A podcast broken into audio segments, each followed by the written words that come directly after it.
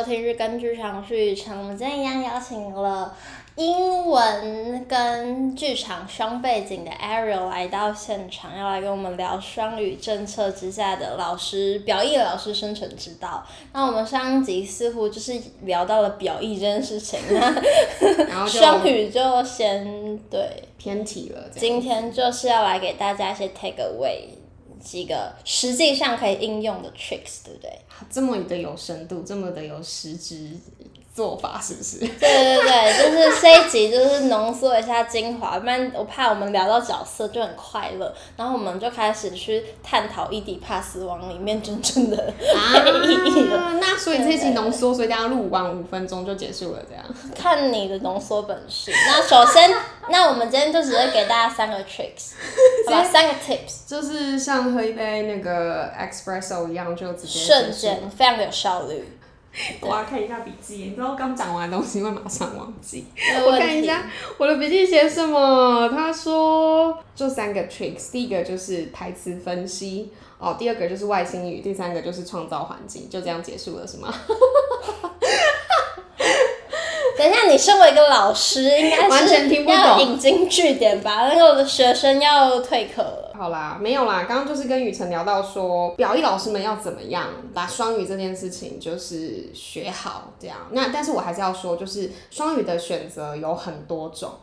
就我所知，就是蛮多的表意老师，因为你自己是自己是那个表演者，然后你也同时有在进修台语，OK，那台语跟中文也是双语，他们真的是有去考试，然后也很专业，对，所以英文就是一个选项，就是如果大家就是看自己的台语比较好，还是英文比较好，就可以选，对。那我相信日语或者是韩语应该也可以吧，毕竟它是双语政策，对。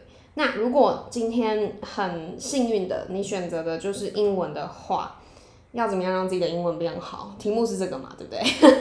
呃呃，题题目是在这个政策之下生存之道，真的知道，但是。哦，一直偏题耶，我好。但但没关系，你是要给他英文变好的 tips 是吗？嗯嗯嗯嗯嗯，对，okay, okay. 这个有笔记的要先讲，等一下才能聊得开。好好 好，好，就是我自己的表演艺术科老师，表演艺术教师，就是他们来上课的时候，就他们是我的学生，他们啊、呃，就的确会很烦恼说，呃，那那我到底要怎样才能让我的口说力变强？那其实我觉得大家都是表演者，那。呃，真的不用担心，你就把它当做是把每一个句型当做是台词分析再 run，就是你拿到了这个台词，那刚好你今天就是要表演一个讲英文的人，那这个台词对于你来说，你在什么样情境会讲到这些台词，然后你会去背它，你会去朗诵它，大概一百次吧，那最后这个句子就变成你的啦，那你就会使用它了，就这个是一个。很简单的一个方法，而且我相信大家，如果你是戏剧系的背景，一定是可以 pick 起来的。嗯，然后第二个是，一样是戏剧系的大家，好偏好偏颇那个哦，就是 only for 戏剧系这样子。好，就是我们不是有玩过一个游戏叫外星语吗？那外星语那个时候大家不是都玩的很开心，而且甚至它就不是一个语言，它就只是一个表达的。嗯，声音，那你就把英文当做是一种声音嘛，然后你把你就是要，你把你揣摩这个台词之后所需要放的情绪，我们可能会需要示范一下外事语什么，毕竟我们有很多听众可能喜欢的是。呃，其他东西对外星语会可能联想到一些韩剧的部分。韩剧的部分真的吗？对对，它跟那个来自星星是没有关系。哦，好久了，我的天哪！不要闲话雨辰那时候不是才几岁而已吗？哎哎哎！对对对，我那时候还很小，都在襁褓之中。天哪天哪！外星语的示范吗？那你先啊。嗯，戏剧系本科系。开始了吗？刚刚。你们那哈那那。你们那这个不对，就是这样子。对对对对对对对对对对对对对对对对对对。以上就是一段根本听不懂对方也没有交流的，就是外星语。我没有交流。哦、那你听得懂我刚才讲什么吗？我我有认同，你有认同？我要讲讲讲讲讲。哦，你有认同？那我刚刚的意思是说，我今天明明就是要来找你喝下午茶的，然后又把我拉来，就是讲这个，就这一段。对，反正这就是外星语，这是我们的 tip number two。tip number two 就是外星语，你就把英文当做是外星语一样，你去讲它，真的就是讲一百次你就会记起来了，或者是把它当做绕口令这样子。对。然后第三个是你自己要去创造学习英文的环境。就我知道大家就是因为就是表语老师，然后嗯十八般武艺都要会，下课后还要去上进修课，对不对？因为自己很喜欢表演嘛，不会放弃，这一生不会放弃表演这件事情，只是刚好当上了表语老师。那创造环境就是你，你知道我们每天都有时间划手机 Instagram，那我们基本上我们的 Instagram 就赶快去 follow 几个那个就是。英文教学者啊，YouTuber 啊，对，真希望我有，这时候就可以安利了。以后可能会有啊，以后有这个计划。大家可以去 follow Teacher Ariel 的什么什么？现在还没有。对呀、啊，现在还没有，以后快要了。那你 IG 是公公开的吗？我 IG 也不是公开的。你好难搞，我是老师。那大家可以私信我们是跟剧场的 IG，然后如果想要上 Teacher Ariel 的课，我可以再问问看他有没有。动啦，但是感觉现在的课是排满满的。动是就是课表上动。好好好好，OK OK，可以可以可以。好，我刚刚讲到创造环境，就是你就是你有时间滑 IG，然后你会去看一些好笑的东西嘛，那你就趁这个时候去 follow 一些英文老师的 Instagram，那你就会趁机学到了一些他们最近 po 的小文章或者是单字句子，然后你就然后你就学起来。我们就叫它 exposure，就是在。你在考 TKP 的时候，他就会说这叫是 exposure，就是你可能最好就是你把你丢到一个英文环境里嘛，嗯、然后你就可以有很多的接触。但没有的话，你也是可以让自己在可能做瑜伽的时候，YouTuber 就是美国的 YouTuber，那他的指引就是就是英文嘛，或者是你在煮饭的时候，反正都是就是教做菜的，你就教英文的，一个沉浸式学习，对不对？Immersive，然后。沉浸式学习，想要沉浸式剧场，差不多的东西嘛？那你不是不想讲剧场？差很多。你在那边跟我说你不想聊剧场，我哪有啦？我只是想要让就是表演老师真爱啊，没办法。对啊，初恋又真爱，虐你千万遍，你还是待他如初恋，是不是？对啊，对啊。嗯，好，反正就是因为大家都有表演经验，那应该就很了解我在讲什么。就是你要让自己沉浸在英文的学习环境里啊，不是叫你一天到晚二十四小时办公室或是教室都放着英文的的的什么 ICRT 或者是背景，没有没有，不要这么虐，好不好？是说你一天五分钟十分钟，它就可以帮助你累积，毕竟它就是一个语言，你去创造这个环境，那你想要不学起来都难，因为各位。我们一定是，我说我们是指说戏剧系的孩子，好不好？我们大多数的人应该是听觉型跟触觉型，也就是或者是动态的那一种。我们叫做 kinesthetic。嗯，对，没错，就是那个。就是我们。我们在讲就是学习的时候，就大家可能小时候就很痛苦，嗯、因为大部分的学习都是视觉的嘛。对，就是、尤其是台湾的填鸭式教育。对对，但是其实有些人是比较听觉型的，或是用身体去学习的。嗯。那就是这样，对。哼。我想说，好好，我给你解释，有有有，刚刚有解释到了。对，因为我们我们我们毕竟就是戏剧系的孩子，四四年来都是做中学吧，是吧，各位？我们我们先不要再强调戏剧系，我们怕那个音乐系的生气。哦，他说我们也是表演老师。表演老师，好，对不起，对不起，对不起。OK，好，反正就是对，就这三个，再帮大家重点提示一下。第一个就是分析台词，第二个呃外星语，第三个创造环境，大概是这样子。有哪里不清楚吗？很不清楚是不是？每每次上课只要问这个问题，就是鸦雀无声。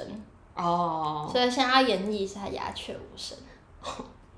大家可以直接到 IG，现在大家打字比较不会尴尬。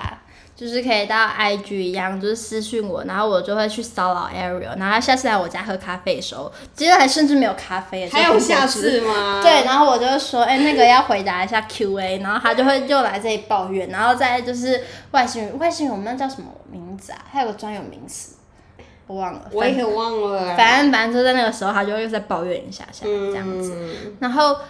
呃，所以你觉得现在表意老师一定要学英文吗？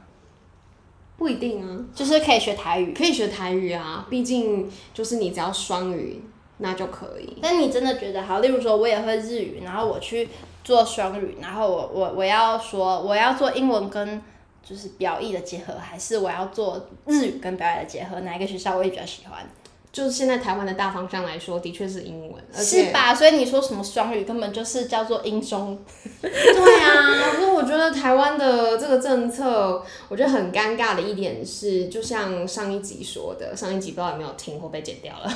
没有没有，都留着，都好好的，你剪不掉，对不起。好，就是就是呃，我我刚刚断断片了哈。我说双语政策这件事情，就是政府现在在操作，呃，我我。我觉得没有要批评或干嘛，但是我觉得孩子不一定吸收得了啊，他就是不想要上学科了，他好不容易在表演艺术科或音乐课或美术课上面找到一片天地，那你要他来学英文，呃，可能是有点痛苦，又或许可能有些孩子会因此慢慢的喜欢英文，或许啦，因为他就是用不同的面向、不同的学科去去去呃数科，然后去重新对待英文这件事情，但他能够记得多少呢？我觉得现在，就我所知，老师们都是孩子们觉得有多少就就他们能够能够吸收多少就是多少，这样就没有很硬性规定他们一定要记什么。对，那我、嗯、因为听节目的朋友有一些是家长嘛，那如果是他们的孩子接下来就会慢慢的到了要就是接收双语教育的这个时期的话，嗯、有什么建议可以让家长不要那么担心吗？有有家长听众哦，那上一集，没关系没关系。好，就是说他们的孩子怎么样去慢慢接受双语教育这件事情。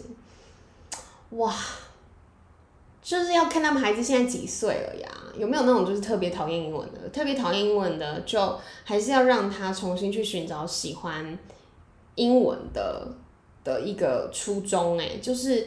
这时候我就会觉得戏剧啊、音乐啊、美术啊的这些术科就很重要了，因为他们可能是因为喜欢这些东西，然后去接触到英文，就等于说他们是一个媒介，然后再去重新打开学习英文的这一道大门。因为像我知道，我至少以前我自己在学习英文的时候，我非常喜欢看剧的，因为对我来讲看剧很放松，然后我又是听觉型学习者，我可以马上。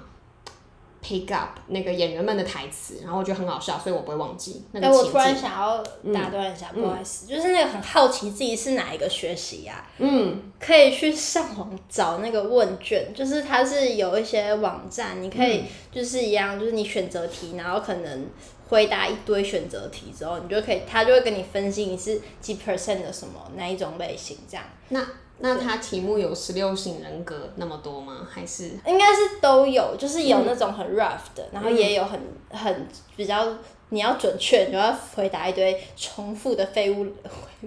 但通常如果你真的不想做测验的话，你可以去问一下你的老师吧，你老师多少都会有感受。真的吗？老师应该要有这个判断能力。曹老师会有啊？你说什么？曹老师？好好老师，曹老师，曹老师。嗯，可是如果不是 one。就是不是，如果不是一对一的话，我想看，对啦，团班的话，老师可能会比较吃力一点点，而且要看多团。对，就如果真的是大团，就可能比较难。对，那还是可以去做个测验，我觉得是不错。就哎，对，好，讲到听觉型测验，你说听觉型人格，你刚才说什么？我刚刚要说什么？就是你的听剧嘛，不听剧看剧。听听听，对对对对对。那有些人他们可能就是不认字，像我知道有些人他们就是单字怎么样都背不起来。嗯。可是他我。完全知道那个字，那个比如说椅子叫做 chair，然后他就知道，哎，他就他就可以他就可以记得那个的英文那个语言是什么。我觉得这件事情是最重要的。哦，所以知道自己是哪个类型的学习者很重要。对，然后如果假设你是阅读型，那恭喜你超适合在台湾长大的，因为很多。可是我觉得不一定，因为像我，嗯、我一直以为我是听觉型，嗯、可是我做完测验发现我是一半的。的 kinesthetic 跟一半的 visualize 就是视觉的，然后它其实并不是你在台湾就是很视觉。哦例如说，我要摆个字，视觉的话我才能够吸收。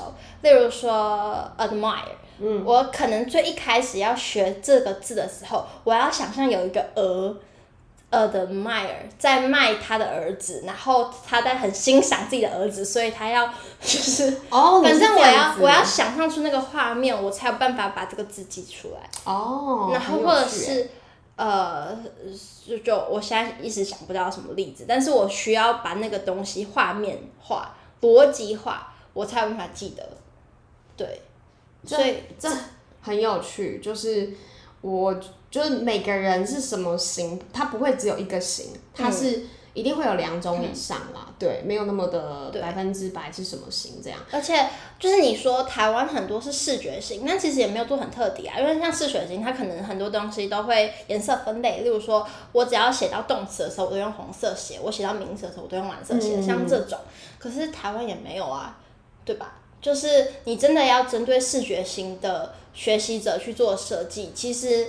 并不是每个教室都能够做到那么彻底。嗯，对，所以，对，所以知道你是哪一种学习的方式，并且知道那个学习的方式有哪些的技巧是可以使用的话，会省力很多。嗯，好，我们回到主题。然后我想说，你刚刚的结论是，结论是台湾不是一个适合学习的地方。没有，结论是，结论是，就是 不管在哪个环境，你都要。帮自己找到最适合的的东西，真不愧是去了三个月的温哥华，拿了 T 手回来的这个英文教师，赞哦！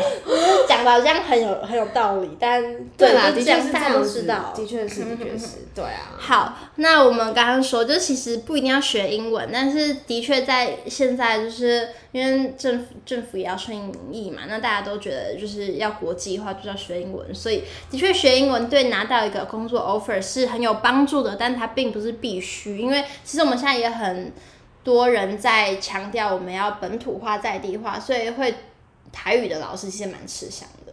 对，嗯，可是要会写台语字，我觉得好难哦。是啊，所以他们就会去上台语课，啊、然后去检定。我是改天来找明颖来聊好了。对啊，感觉可以聊很厉害，很厉害，很厉害。嗯、哇，那个真的是台语大师。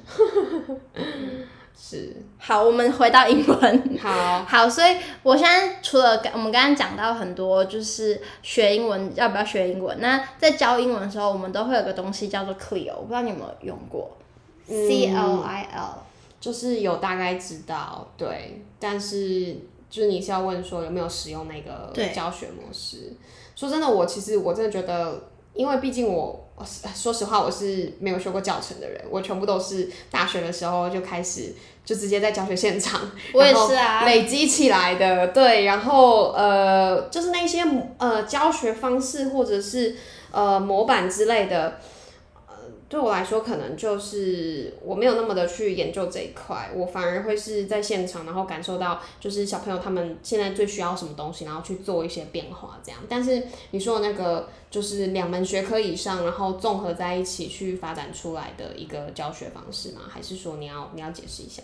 其实我之前上。嗯补在补习班教课的时候，他们用那个教材，不是都通常会有一个 chapter 里面就会有很多个 unit 嘛？对。然后里面的 unit 好像 six 还是多少，就会是 CLIL。例如说那一课在讲 zoo 好了，嗯、动物园。那 CLIL 它里面就会说，哦，我跟你们说，在一个遥远的国度，有一个很神奇的动物叫做袋鼠。然后呢，就是他就会用英文去介绍那些比较在台湾比较少看到的动物。然后他就是。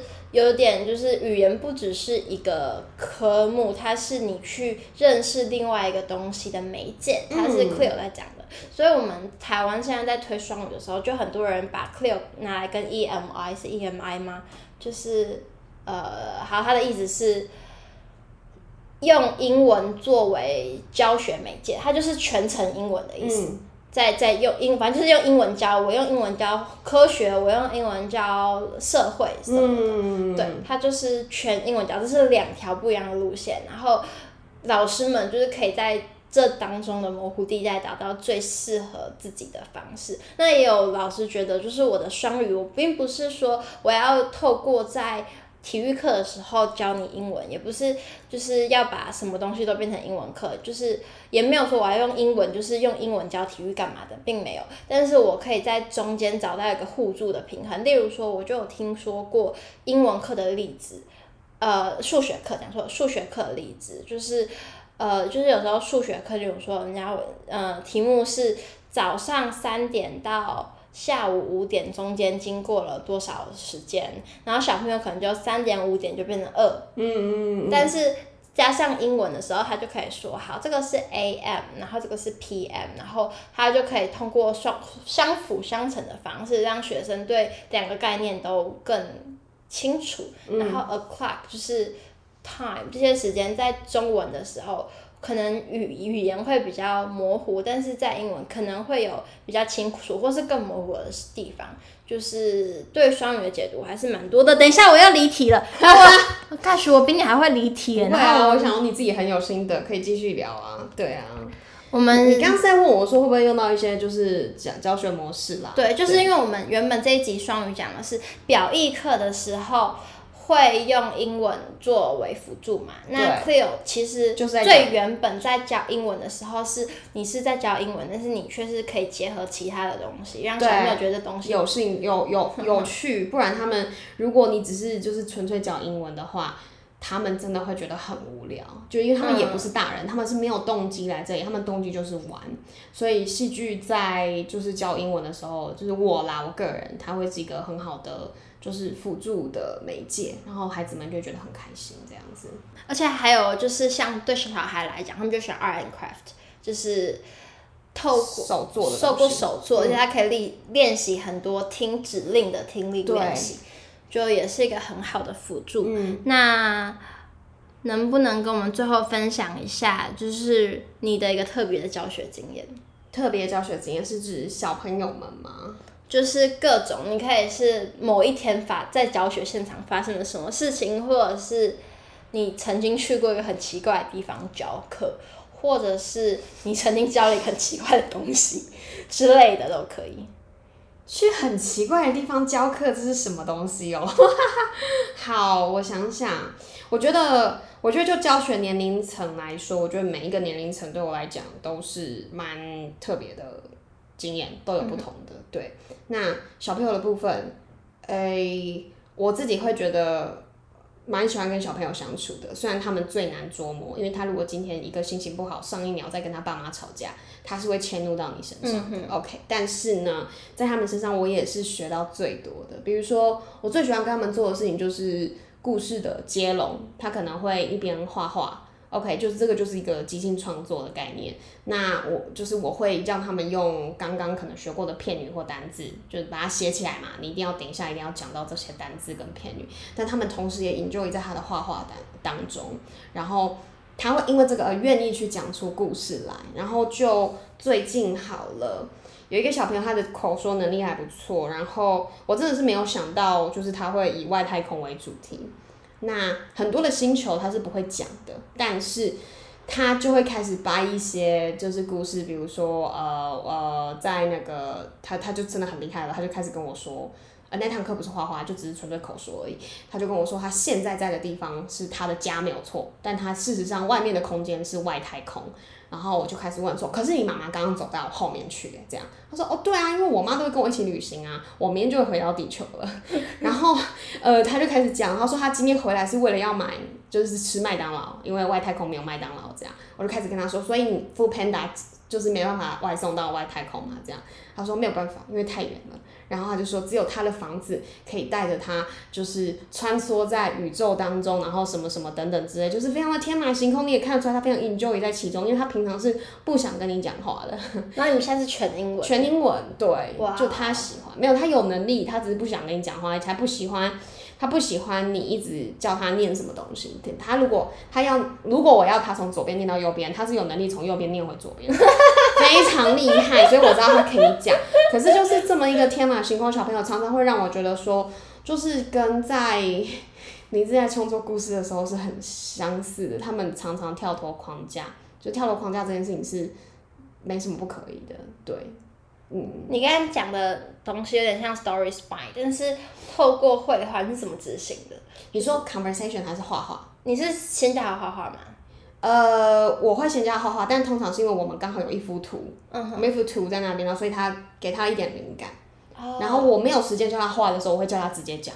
那个小朋友他有能力直接讲，我就会教他讲。但他如果他没有能力，他是比较会画画的，就画图，我就会叫他先画。如果是没有时间的状况下，就是你给他一个视觉辅助，然后你让他编个故事，看图说故事的那种感觉。对对对对对。然后你就是不断的引导，让他继续讲下去。是，就是我问他问题，这也很像是我们在带小朋友营队的时候，早上收集素材，下午让他们编故事啊。对啊，那过程其实你自己会。就会会有点害怕，如果小朋友编不出来怎么办？那你自己要想办法把故事完成呢。但是不会有这种状况，他们好厉害。就如果你够会引导的话，然后虽然过程非常的有机，也就是说你无法掌控的因素太多，可是却是最好玩，因为他们真的不会让你失望。他们的想法，就他们小时候就真的是外星人啊。脑袋是没有被社会化的，所以非常的有活力，这样子很有机。嗯，好，感谢 Ariel 老师的故事分享。哈哈，我这样有回答到吗？我怎么觉得好像还是有点离题啊？不会啊，不会啊，反正我觉得双语这件事情就是一个短期之间，你没有可能得到一个答案嘛。那大家就是不断的去讨论，然后不断的去实验，然后导出最适合当下那一群孩子的方式。对。然后我们也只是聊了一些我们两个的经验嘛，就是你教教了表艺老师，然后我。没有教过表演老师的一些想象，对，那这些东西可能刚好有一句话，就是可能大家就是可以成为新的对话的一个起始点，也说不定。嗯、那感谢大家今天的收听，希望谢谢。大家今天听的都开心，耶耶耶耶。